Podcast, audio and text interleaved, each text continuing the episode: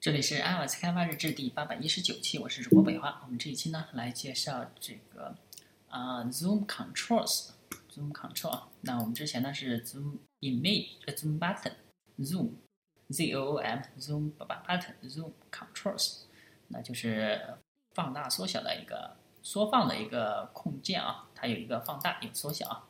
啊 Zoom Button 呢只有一个，只能放大啊。这上面的话可以既可以放大也可以缩小。那我们来看一下它的具体的实现啊。具体的那 zoom set on zoom 一 zoom 一 set on zoom out zoom 一 zoom out 那哎可以发现这个缩小的话它就把它颠倒过来了。哎呀这个图片站住了。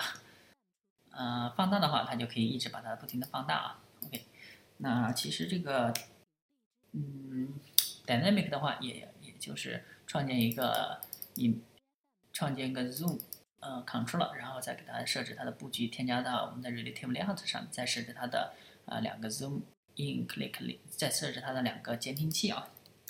OK，那我们来看一下 Zoom Control for Image View，来看一下这个